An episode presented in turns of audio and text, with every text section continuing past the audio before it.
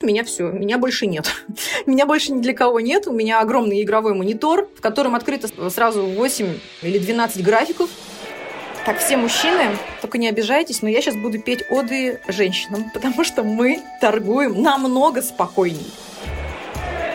И произошло страшное. У меня пролетает стоп,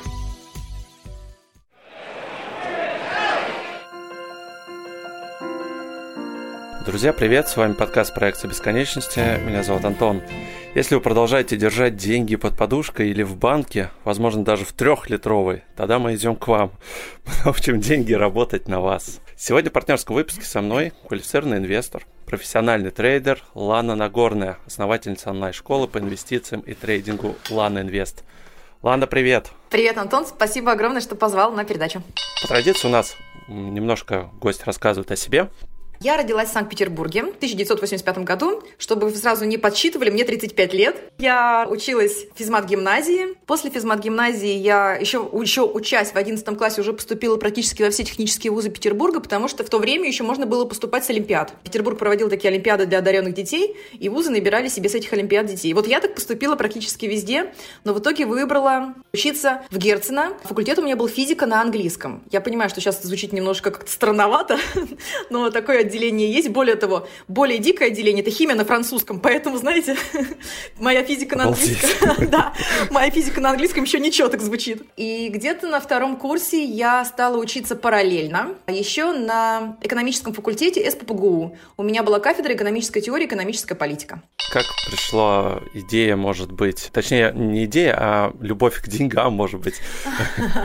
Но опять же, можно вернуться в мое студенчество, потому что все началось именно оттуда. То есть я не просто так стала учиться параллельно еще по вечерам ходить в другой институт, потому что на самом деле у меня было очень много свободного времени. Я училась, поскольку до универа училась в физмат-гимназии, у меня была потрясающая подготовка. И учеба в институте мне давалась ну, максимально просто, легко, и мне было скучновато. И я думала о том, чтобы найти себе подработку, потому что у меня куча свободного времени, после трех я свободна, я учусь прямо в центре Санкт-Петербурга, то есть я могу себе позволить где-то рядышком еще пойти работать. И в то время, знаете, как э, грибы после дождя стали появляться так называемые инвестиционные компании. Это был 2003 год. То есть, чтобы вы понимали, 2003-2004 год. Я стала искать себе объявление о работе в газете. В то время еще искали по газетам работу. И нашла такое... Да-да. Да-да, и нашла такое объявление. Там было написано «трейдер-аналитик». Там были куча перечислений того, что требовалось от этой вакансии. Я ни слова не поняла, кроме того, что работа начинается в три дня и что офис находится в соседнем здании от моего универа. Я, естественно, туда пошла, потому что я считала, что это просто это знак свыше. Я именно там и должна работать, потому что после трех и потому что рядом с универом. Все остальное, говорю, как в тумане было. В то время, видимо, еще там не было такого поголовного числа всех этих инвестиционных там форекс-компаний. Компания реально набирала каких-то таких одаренных ребят. Было, наверное, я не знаю, сколько этапов собеседований, интервью. Проверяли даже... Я был даже тест на IQ. Был тест на знание английского. Был тест на знание математики. То есть я там какие-то, я не знаю, как, как морского котика. А детектора лжи не было? Детектора лжи не было. И вот последняя стадия интервью а, и все это в разные дни. То есть я уже, и поскольку меня снова приглашают на собеседование, снова приглашают, я-то думаю, что вообще работа уже у меня в кармане, потому что я столько этапов этих собеседований прошла. И вот последний этап собеседования, мне казалось, что а что может быть проще? Эссе на русском языке. И тут тема дают. Опишите, пожалуйста, экономическую ситуацию нынешнюю в России. И в данный момент я девочка с факультета физики, после физмат-гимназии, не знаю ничего про экономику, не знаю абсолютно ничего, от слова совсем. И я написала там, знаете, просто какую-то глупость из серии, что раньше в России была плановая экономика, а сейчас нет. И на этом все. Достаточно. Достаточно. Это все, что я знала после уроков по географии причем. И, конечно же, меня не взяли, я страшно расстроилась, я не знаю, я впала в депрессию, потому что для меня в тот момент казалось это работа мечты. Но я запомнила эти слова трейдер-аналитик. То есть я стала в это очень сильно вникать. Я стала пытаться что-то выяснить. А что же это такое? А что же я упустила? А что мне нужно подтянуть, чтобы в следующий раз меня взяли? В общем, именно вот с этого моего упорного желания попасть в ту компанию и начался мой путь в трейдинг и в инвестиции. И такой вот спойлер. Я в итоге так никогда и не проработала ни в какой инвестиционной компании, ни в фонде и ни где-либо еще. В итоге я все это узнала из книг, там, в библиотеку ходила, долбала своего учителя. Самообразование Да, это было до такой степени самообразования. Причем я задавала, я не стеснялась задавать даже глупые вопросы. Когда я училась на экономфаке, у нас, конечно же, был предмет ценные бумаги, и я даже помню, как я тяну руку и учителя спрашиваю, скажите, пожалуйста, а в чем же отличие облигации от Форекса? То есть я даже такие глупые вопросы не стеснялась задавать, потому что я ждала ответа. И там препод, конечно же, мне объяснял, что, Светлана, вы вообще не поняли вопрос. Вы, сами-то поняли, знаете, серии, что вы задаете. Но я говорю, объясните мне, расскажите мне, что и конкретно я не так задала. Поэтому все вот, вот с этого момента и начало тянуться мое самое образование, и в том числе моя карьера уже в трейдинге. Угу. Ну, это уже, я так понимаю, во время студенчества, потом после студенчества, ну, не сразу же наверняка, да, пошли в инвестиции. Там, наверное, еще какая-то обычная работа была. Ну, конечно, да. Я сразу начала торговать на Форексе. То есть я до такой степени не знала, что существует даже фондовая биржа. Я сразу начала торговать на Форексе. И, ну, это было из серии там понатыкать кнопки и попробовать. То есть понимание пришло... А, на стипендию, наверное, да? Да, я это делала со стипендии. Действительно, это делала со стипендии. В то время терминалы были обнять и плакать, страшные. Хотя сейчас, сейчас, честно говоря, не лучше, но тем не менее, тогда это было прям вообще печаль. Все это я делала, знаете, через интернет. Слава богу, у меня уже дома был компьютер. я представляю, сейчас ребята какие-нибудь слушают, там, не знаю, 95-го года рождения или 2000-го, и такие, чего? Она удивляется, что в доме есть, был компьютер. да, ребят, у меня там до 17 лет дома даже не было компа. Да, у меня, кстати, тоже. Да, и более того, в интернет можно было заходить только по модему, не по Wi-Fi, не по вот этой вот магической сети, что сейчас в каждом доме, а по модему, по карточке. И вот когда ты там вводишь этот код через телефон, и такой звук и все, и только после этого ты попал там в... Да, не все это застали, не все. Не все это застали. Или там, например, открывается какой-нибудь сайт, и он так долго открывается, что за это время ты быстренько разложил пасьянсик и поиграл во что-то. То есть то, что сейчас, в каком мире мы живем, с такой сумасшедшей скоростью, именно скорость подключения к интернету, скорость получения информации, это супер круто. Потому что, еще раз повторяю, мне приходилось ходить в библиотеку, чтобы что-то там хоть что-то узнавать. То есть гуглить, я даже, я даже не понимала, как гуглить можно, потому что особой информации даже не было в интернете. Ну ладно, возвращаясь к моей работе. В общем, я вот в таком состоянии была в институте. Я была в восторге, что я могу что-то делать там со своей стипендией, получать плюс 10 рублей, и я считала, что я просто покорила этот мир, потому что мне... Я, естественно, никаких накоплениях в то время не думала. Ну, блин, мне 19 лет, какие накопления? Я ни о чем не думала. Я все деньги, что зарабатывала на Форексе, я тут же спускала клубы, девчон, с девчонками погулять, в кафешки сходить. То есть я была таким нормальным студентом, не, не заучкой какой-то, который только о трейдинге, об инвестициях думает. И я, честно говоря, тогда даже не думала, что, что трейдинг может быть основным источником дохода, поскольку у меня был самый достаточно маленький депозит. То есть я не... Ну, окей, там, заработал я 100 рублей в день. Это не те деньги, которые я себе предполагала для жизни. Несмотря на то, что я в тот момент жила еще с родителями. И я после института сразу устроилась на работу в развивающейся IT-компании. Сначала я работала там финансовым менеджером, потом финансовым директором. И уже там на работе, знаете, такой работничек года, поскольку, опять же, я достаточно все быстро делаю, быстро схватываю, у меня было свободное время и на работе тоже. И на работе я стала продолжать торговать на бирже, вот тогда я уже ушла на фондовую биржу. Это было, знаете, из серии как хобби. Не столько как, опять же, заработок, это был как доп. заработок. Но, опять же, не основной. То есть я еще не воспринимала трейдинг как основной заработок. Поскольку, опять же, у меня не было достаточного депозита. Как только я нарастила себе немножко депозит, благодаря зарплате стабильной, вот этим всему, я уже тогда начала думать, М, а что я делаю на работе? Зачем я здесь сижу, если я могу то же самое делать из дома, не делать какую-то другую постороннюю работу на дяденьку, но в этот момент нагрянул декрет, и поэтому э, мои мысли дальше вот этой мысли никуда не ушли. То есть я не стала себя реализовывать в том, чтобы полноценно уйти в трейдинг. А в декрете оказалось, что в принципе ни о каком трейдинге речи быть не может, потому что я не успевала ничего, я не успевала там поесть, поспать, и вот это все э, матери первых детей, конечно, конечно. да, меня тут же поняли, все прекрасно знают, что такое, когда у тебя рождается не спящий ребенок, ну и отцы тоже прекрасно знают. Это точно. Потому что, когда у меня родилась Аня, это моя старшая дочь, ей сейчас 10 лет, я, конечно, как и любая беременяшечка, я была уверена, что мир крутится вокруг меня. Я ходила, вот наглаживая вот этот живот. Я ходила, скупая все абсолютно розовое, крошечных размеров. Я жила просто в какой-то идиллии. Я думала, что вот я в декрете, и Честно говоря, в тот момент я, уже, я тогда не трейдила, потому что у меня, я прямо скажу, у меня был реально мозг из сахарной ваты. Я восхищалась абсолютно всему, ромашкам, вот этому всему. То есть я прям окунулась в материнство, окунулась в ожидание ребенка. Когда у меня родилась Аня, я думала, что Ну вот через полгода я выйду опять на работу, там я займусь опять трейдингом своим, вот этим всем. Ну, вот, знаете, такой спойлер. Из декрета я вышла через 10 лет. Ну, всего лишь. Всего лишь, да. Оказалось, что декрет за декретом у меня пошел. И первый год все родители знают это, когда ребенок у тебя не спит, и ты не в состоянии, в принципе, ни о чем думать. Не то, что о какой-то работе, а то не то, чтобы еще 6 месяцев выйти обратно на работу. Поэтому у меня такой перерыв был. Вот самый мой большой перерыв э, от биржи у меня был в первый декрет. Вот вы сказали, что вот 10 лет назад, да, вот когда еще только все начиналось, там 2000 ну, уже не 10, уже больше, да, прошло время-то с тех пор, да, когда там Форекс только был. С тех пор много ли изменилось вот э, именно, был такой перерыв большой, да, э, пока в декрете, э, дети, как-то это повлияло вот на сам трейдинг и немножко рассказать про второй вопрос, который сходит с первого, как проходит на бирже вообще день.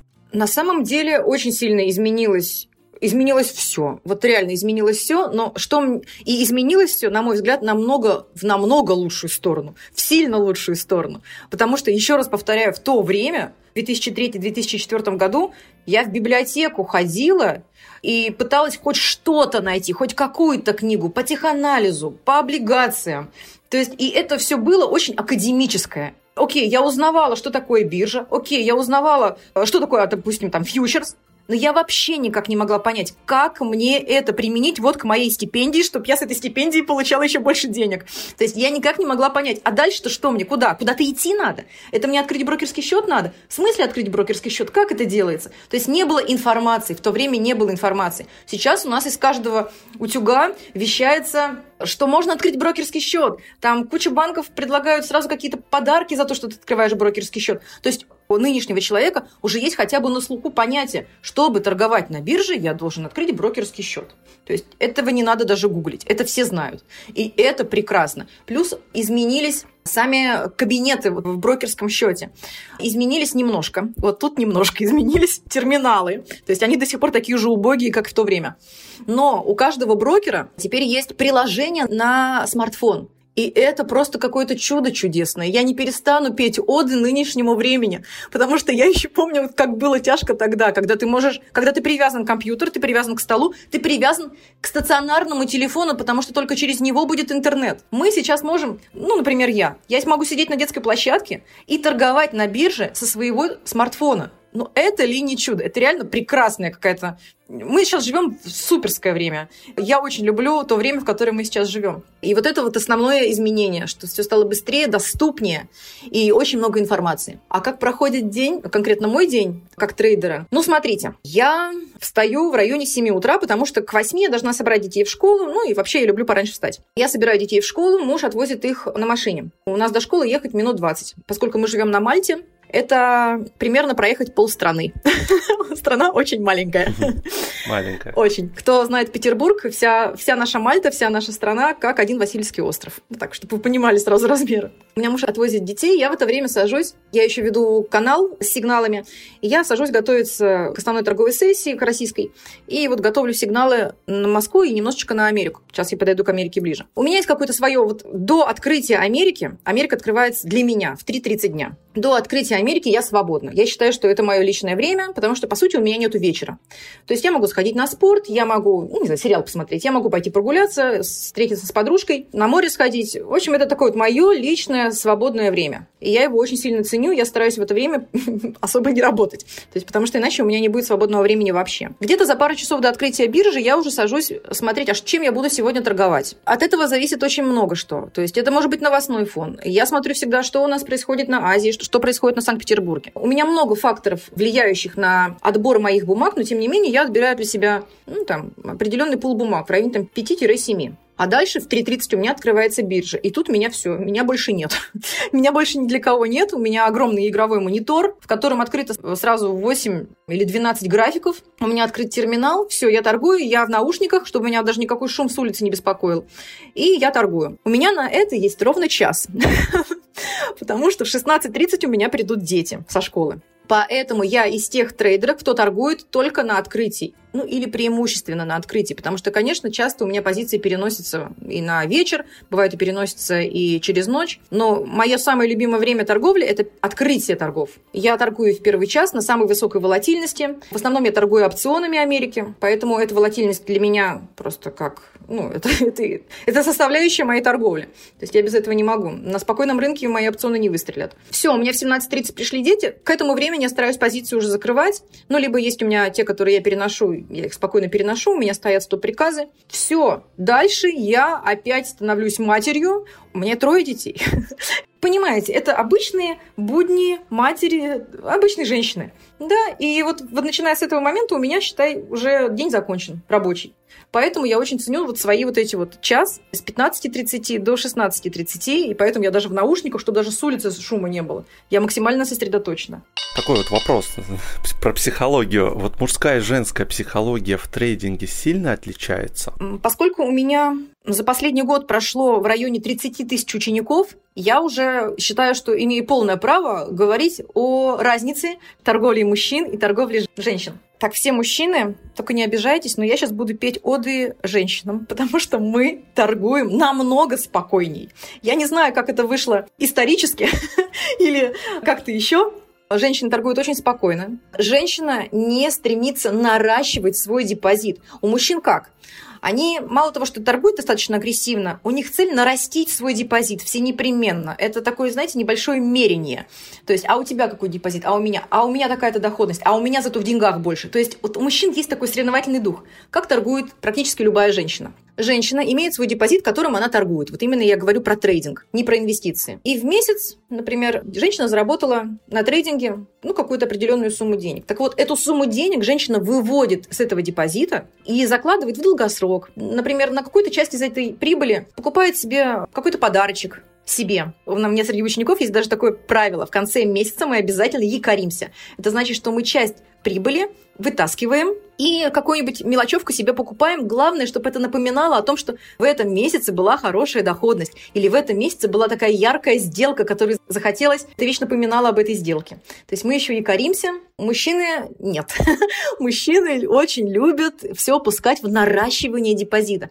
Чем это, на мой взгляд, опасно? Тем, что в какой-то момент вот цифры на мониторе становятся просто цифрами, а не деньгами. Ты не видишь этих денег физически, ты их не ощущаешь, ты ничего на них не покупаешь, ты их не перекладываешь, например, в долгосрок, и все это превращается просто в цифры. Чем это плохо? Тем, что рано или поздно, когда ты видишь эти цифры, ты перестаешь их ощущать деньгами, и там, оп, просила на 20%, ерунда.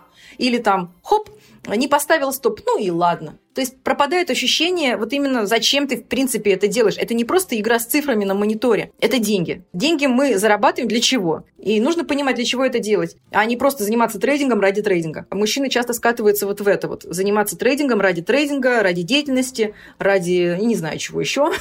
То, чтобы там... Ну, только некое казино, да, у них может быть даже получается. азарт. Такой азарт вот этот, да. Мужчины более азартные, на мой взгляд. Это как раз, наверное, и губит очень многих да. на таких делках и стопы не срабатывают.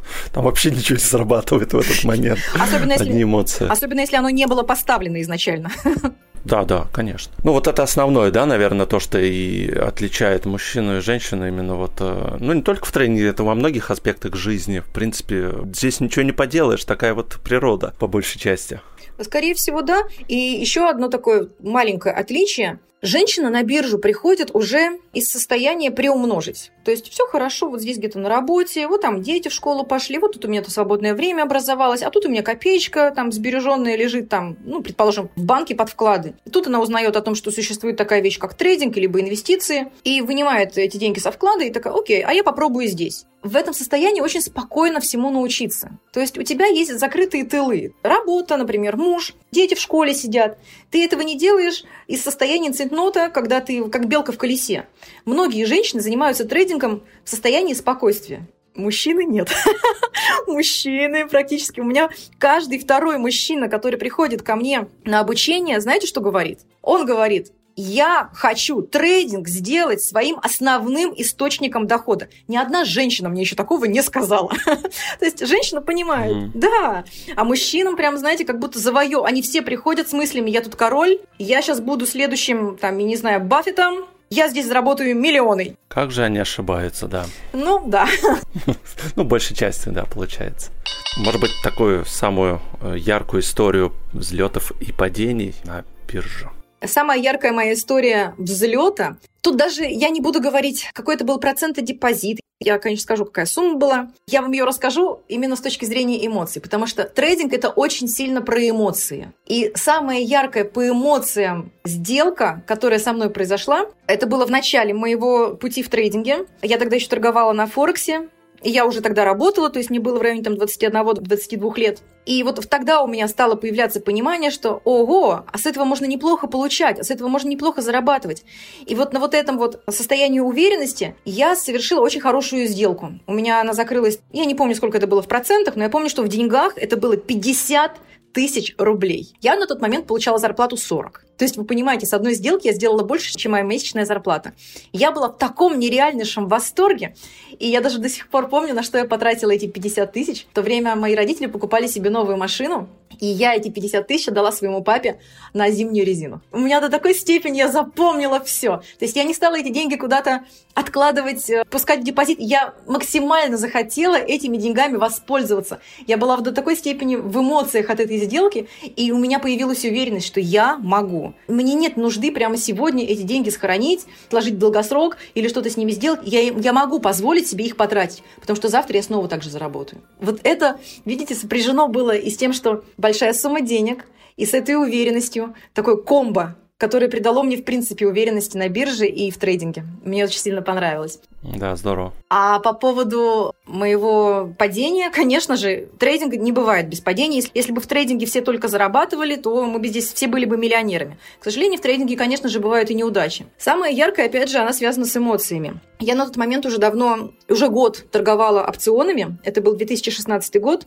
Мы тогда уже жили в Америке. После Америки мы переехали сюда, на Мальту. И у меня очень хорошо получалось. То есть я выработала свою стратегию именно опционами, как я работаю. Я на опционах ставлю стопы. Я выбираю максимально волатильные опционы и ликвидные. То есть у меня уже была выработана стратегия, я успешно торговала уже год. И я начала торговать большим депозитом. Большой депозит подразумевает и большие прибыли, что тоже придало мне еще больше уверенности, потому что у меня была очень хорошая, и до сих пор она, честно говоря, точно такая же, очень хорошая такая надежная стратегия. И произошло страшное. У меня пролетает стоп, и в этот момент, и сейчас у меня есть ученики, я всем ученикам всегда говорю, как только у вас пролетает стоп, всякое бывает, техническая ошибка, что угодно бывает. Выходим из сделки руками. Не нужно ждать, что вернется к этой цене, и по этой цене мы выйдем. Мы тут же руками выходим из сделки. И вот у меня пролетел тогда стоп, и я знаю, что нужно выйти руками, но как у любого трейдера, во мне вдруг неожиданно появилась вот этот, знаете, вот внутренний голос. Отрастет, не выходи руками, отрастет, все будет хорошо. Подожди еще чуть-чуть, а оно продолжает падать. И этот внутренний голос еще настойчивей. Точно отрастет, не переживай, оно отрастет. Короче, оно, блин, не отросло.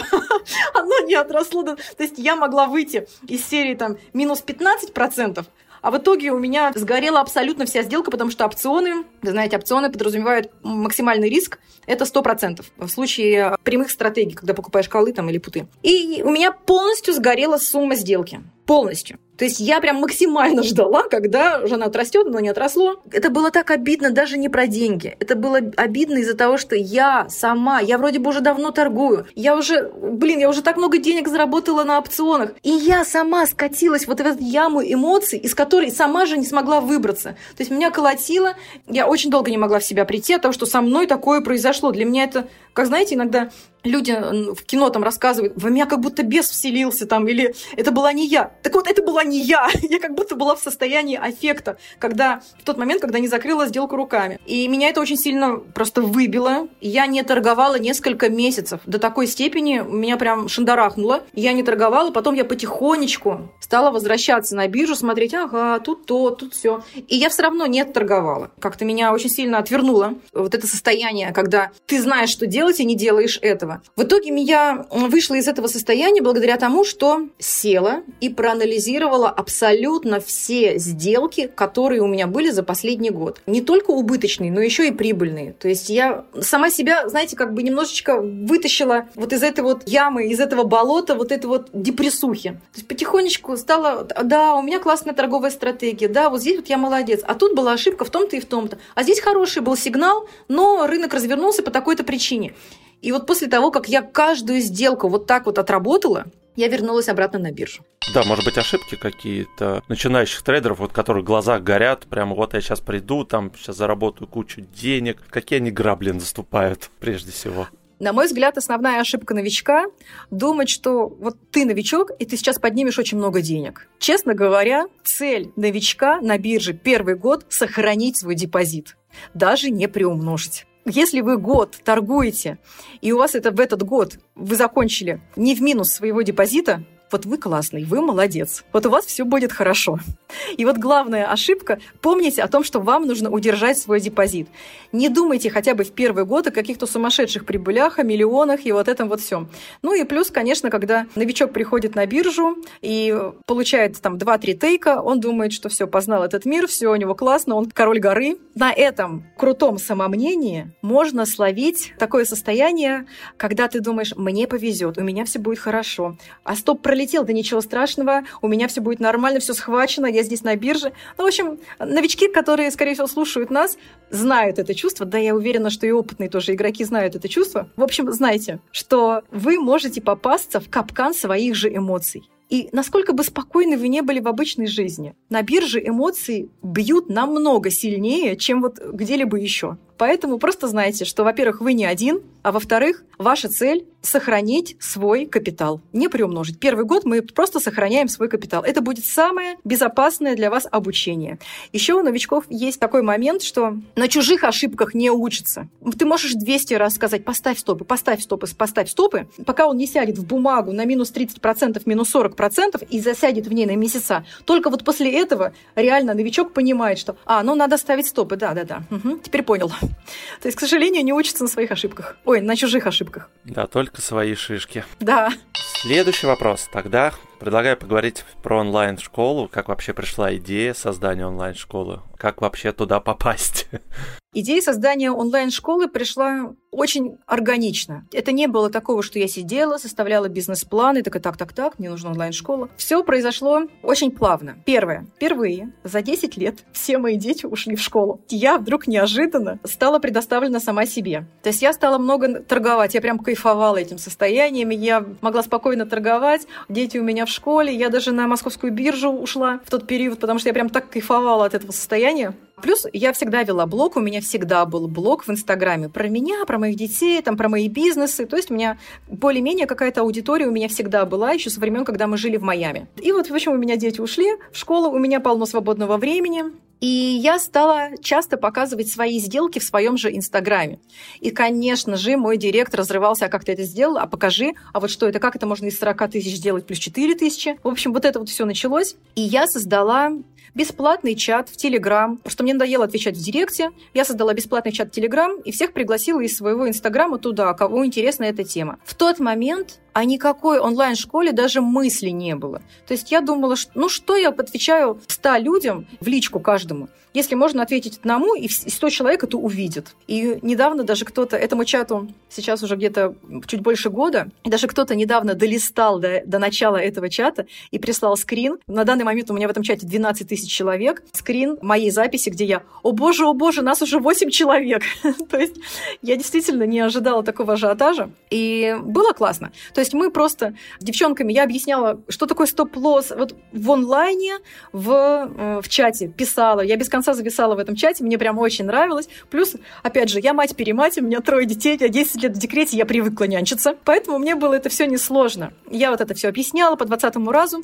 И в какой-то момент уже ну, собралась такая большая публика, и кто-то начал говорить, Лана, пожалуйста, создайте курсы, чтобы мы могли видяшками посмотреть с презентациями, вот это вот все, создайте курсы, создайте курсы. И я сначала провела первый вебинар. Он был такой, конечно, смешной, нелепый. Я провела вебинар, я его сделала платным, чтобы, ну, чтобы пришли только те, кому это действительно интересно. И деньги с этого, с этого вебинара я закинула на брокерский счет и потом еще показывала, как я торгую этими деньгами. Вебинар был хороший, но презентажки там были такие, знаете, некачественная презентажка, то есть какая-то смешная такая, нарисованная. Но, тем не менее, это сделала своими руками, это было так любопытно. И вот после этого, когда я увидела, что я не помню, сколько человек посмотрело вебинар, по-моему, 500. Я поняла, что это действительно надо, действительно люди не понимают, что такое биржа. Это я росла, получается, с 18 лет с понятием, что такое биржа, я все это выясняла. Очень много людей, которые этого не понимают, не знают. И да, я записала курс. Это тоже была отдельная история, как я записывала курс. Я это записывала дома. То есть, знаете, все нормальные люди это делают где-то в студиях, вот так чинно.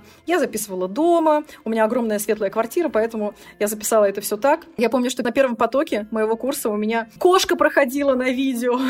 То есть все было такое доморощенное, такое, такое камерное, домашнее. Домашняя и первые ребята... Да, домашняя обстановка. И первые ребята, которые пришли на курсы, они застали именно вот такое домашнее обучение, когда с тобой сидит твой любимый преподаватель, с тобой шутит шутки, и мы там в чатах бесконечно общались. В общем, те, кто у меня были на первых потоках, прям застали самый такой, я не знаю, прям материнское такое внимание. Потом, конечно же, я все это сделала супер качественно. И сейчас у меня потрясающие курсы с сумасшедшей практикой. На этой практике у меня уже есть сотрудники, у меня есть кураторы, и мы прям очень хорошо отрабатываем всю ту теоретическую часть, которую проходим ну, в ходе курса. Потому что одно дело прочитать что-то в книжке, посмотреть курсы, посмотреть видяшки, и совершенно другое вот с этими знаниями прийти на биржу, открываешь приложение и такой, э, окей, я знаю, что такое стоп-лосс, а кнопку-то какую нажать? То есть чаще всего ну, новичков затык именно с кнопками. Там, например, окей, я знаю, что такое шорт, а у брокера это как выглядит? Что я должен? Должен что-то включить или что? Мне просто так дадут в шорт зайти? Ну, примерно. У новичков uh-huh, примерно uh-huh. такие вопросы. И когда ну, ты с ними это... Да, да, да. И когда ты с малышами, я их называю малышами, и когда ты с малышами в инвестировании все это проходишь, это, конечно, намного эффективнее, чем просто дать, да хоть миллионную крутейшую какую-нибудь теорию, но без практики это абсолютно ничто. Поэтому у меня курс разделен две недели теории, видеоуроки, и две недели практики. Кстати, да, насчет какую кнопку нажать. У каждого же брокера свой интерфейс, своя программа, свой там веб-интерфейс, да? Да, и вам понравится. У меня именно... Я, я тоже с этим столкнулась. То есть у меня приходят люди, и все люди попадали раньше в один чат, но это было первые несколько разов, попадали в один чат, и у одного Альфа, у другого ВТБ, у третьего Тинькофф, четвертый вообще в Америке, у него Ameritrade, и что происходит? Так вот, у меня чаты поделены по 50 человек, и чаты поделены по брокерам. То есть а, ты... понятно. Да. И самое классное, у меня еще есть представители самих брокеров. То есть еще поддержка, как обычно бывает у брокеров. Ты пишешь поддержку, через три дня, возможно, тебе что-то ответили. Так вот, а у меня представитель каждого брокера присутствует на моем курсе. Супер. Ну, на самом деле, вот эти все курсы по трейдингу, их на самом деле очень мало. То есть именно профессиональных. Насколько я вот просто смотрел, чтобы именно вот людям, как правильно вы сказали, объяснить, куда нажать кнопку. Многие это просто же даже ну, не делают. Они начинают какую-то вот эту теорию, матчасть объяснять, фундаментальный анализ, технический анализ, да. А здесь вот именно вот правильно сказано, какая-то некая такая домашняя обстановочка, где тебя за ручку, как с маленьким ребеночком, покажут, что, как это все работает. Мне кажется, это прям, ну, еще больше сближает и больше доверия вызывает. Ну, конечно, да. И у нас еще проходят постоянно на практике с моими учениками вебинары. Вебинары мы тоже проводим через Zoom. И я, получается, вижу, когда я отвечаю на вопросы своих учеников, я их всех вижу. И это тоже очень сильно сближает, потому что одно дело, там, с аватаркой ты общаешься в чате, а другое дело, ты видишь этого человека, который задал вопрос. И, ну, это, короче, классно. Это прям такое вовлечение. Я это люблю, я люблю общаться с людьми, и я получаю удовольствие от своих же курсов. А вот по итогам потом вот этих курсов э, есть какой-то экзамен, где вот вы понимаете, что человек созрел, он готов? Да, всего две ступени курсов. Первая – это базовый курс, на котором вот прям проходим вот эти вот кнопки, что вот это пройти. И вторая уже ступень – это трейдинг, полноценный трейдинг. По итогам первой ступени мы составляем с учеником долгосрочный портфель. Как составить долгосрочный портфель. То есть ты должен понимать и фундаментал, ты должен понимать, и на каком значении ты должен, ты будешь входить, то есть анализировать немножечко хотя бы график. Диверсификация, то есть вот это все входит в долгосрочный портфель, и как итог ученик составляет вот это для себя, этот долгосрочный портфель. Это, по сути, торговый план. Это не обязательно, что вот ты сразу на эти, то, что ты отобрал какие бумаги, тебе тут же надо их купить. Да нет, конечно, ты можешь докупать эти бумаги постепенно, по мере своих возможностей. Главное, что у тебя теперь уже есть торговый план. Что тебе делать, когда, там, получив зарплату, отщипываешь от нее, там, например, тысячу рублей, и эту тысячу рублей заносишь на брокерский счет. Что ты дальше с этой тысячей сделаешь? Ты купишь там «Газпром» или ты купишь, не знаю, что-то другое. Вот из этой серии. Потом, после базового курса, мои ученики некоторые переходят на трейдинг. Не все. Меньшинство потом дальше уходят на трейдинг. Многие так и остаются долгосрочниками, и это тоже прекрасно. Это хорошее подспорье потом на будущее, там, на пенсию, не знаю, ну, на да, обучение своих детей. Да, это стратегия. Дальше у меня некоторые ученики уходят на трейдинг, и по итогам трейдинга каждый день на трейдинге люди скидывают свои сигналы, то есть как они видят какую-то бумагу. Нужно скинуть один сигнал. Потом у меня просто есть домашние задания, то есть распиши свою торговую стратегию. Понятное дело, до этого мы уже как бы получаем, я им даю знания, к этому моменту у них уже есть полный функционал, как свою торговую стратегию составить, да плюс всегда мы на связи с кураторами. То есть распиши свою торговую стратегию, одно из заданий. Задание почти каждый день. И третье – это сама торговля. То есть я ставлю оценки за это все дело. По итогу курса ученики скидывают мне свои отчеты брокера, и я смотрю, кто как торговал, кто как сдавал домашние задания, кто какие сигналы присылал. Мы выбираем победителя, то есть у нас вот такой прям рейтинг. Мы выбираем первых трех. Первый получает у нас такой денежный приз, а вторым, третьим какие-нибудь маленькие подарки. Ну это же здорово. Это же такая Это очень здорово. Да. Это вовлеченность. А еще очень важный момент, когда я отсматриваю брокерский отчет, я исключаю те сделки, в которых не был поставлен стоп. Потому что пересидеть мы все можем. Но это не про трейдинг. То есть я прям убираю эти сделки, потому что многие думают, часто бывает, но у меня же здесь я же вышел-то плюс 10, а ничего, что ты минус 15 просидел. Хорошо. А как вам попасть? То есть у вас сайт, либо какой-то набор групп определенное время сейчас проходит как? У меня, конечно же, есть сайт lanainvest.ru. На данный момент у меня набор только на май, поэтому, к сожалению, у меня сейчас нет возможности расширять свои места на курс, поэтому у меня постоянно sold out. Но сейчас у меня набор только на май. Я все ссылки обязательно оставлю в выпуске. Еще на май можно да, будет успеть. На самом деле, так кажется, что это еще долго. Тут два месяца, считай, и уже май да.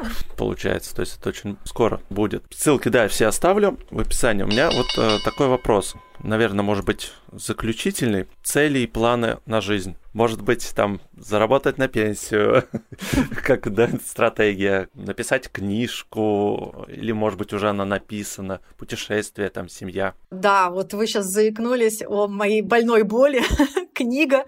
Я в процессе написания книги. Кто когда-либо писал книгу, знает, что это прям нужно такое вдохновение на книгу, которое то приходит, то уходит. Ну, в общем, я пишу книгу по трейдингу. Я хочу ее написать максимально понятным, понятным языком, рассказать про те эмоции, которые могут настигнуть трейдера в ходе его работы, рассказать про все, про все рассказать в этой книге и написать ее максимально легкой. Вот я сейчас в процессе написания книги. А так цели, да, с каждым днем все больше и больше. Моя глобальная миссия это поднять уровень финансовой грамотности в России и показать, что свое безбедное будущее можно создать самостоятельно. То есть не надеясь на работодателя, на лотереи или на государство, на пенсии. Но сейчас, конечно же, все такие подумали, о, конечно, ты хочешь там побольше, чтобы тебя твои курсы прошли, потому что ты же за них деньги получаешь. Вот это вот все. Вот я сразу хочу ответить всем вот этим вот людям, которые меня могут заподозрить в лукавстве. Мои курсы — это не способ заработать вообще. Мой доход, мой личный доход не зависит от этих курсов. Еще раз говорю, у меня все в порядке, я замужем, я отлично зарабатываю на самом трейдинге, и поэтому все деньги от тех курсов, которые я провожу,